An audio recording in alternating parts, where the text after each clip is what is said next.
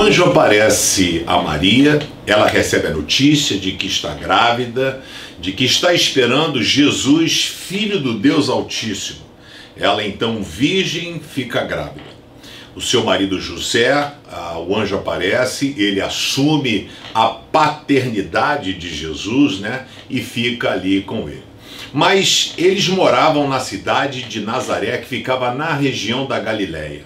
Nazaré era uma vila onde tinham 500 pessoas moravam lá. Era uma vila muito pequena. Mas aí o imperador, entenda que Deus é o Senhor da história. No Antigo Testamento, uma das profecias é de que o Messias nasceria na cidade de Belém. Quando fala de tu, Belém, Efrata, o profeta fala no Antigo Testamento. E Lucas, capítulo 2, verso 1 diz: Naquele tempo, o imperador Augusto, por isso que a datação ela é precisa, Lucas nos dá informações importantes teologicamente falando, mandou uma ordem para todos os povos do império.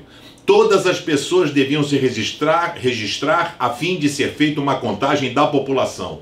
Quando foi feito esse primeiro recenseamento, Sirênio era governador da Síria. Então todos foram se registrar, cada um na sua própria cidade. Uma ordem romana não podia ser questionada é, apresentar licença maternidade, dizer, olha, eu estou grávida e minha esposa não pode viajar. Então, quantos meses Maria tinha quando eles viajaram? Não sei, sete, oito meses, já caminhando para o nove.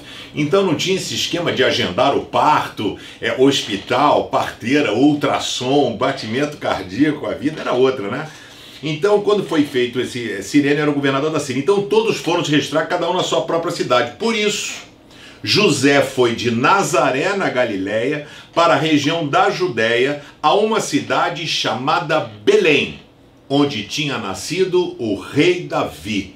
José foi registrar-se lá porque era descendente de Davi. Aqui nós vemos o cumprimento de mais duas profecias, né? A da descendência de José, onde o autor é, reforça, né? Dizendo que José era descendente do rei Davi e também, se Jesus nascesse em Nazaré, onde ficaria a profecia do Antigo Testamento de tu, Belém Efrata? Eu quero que você entenda que Deus é o Senhor da história.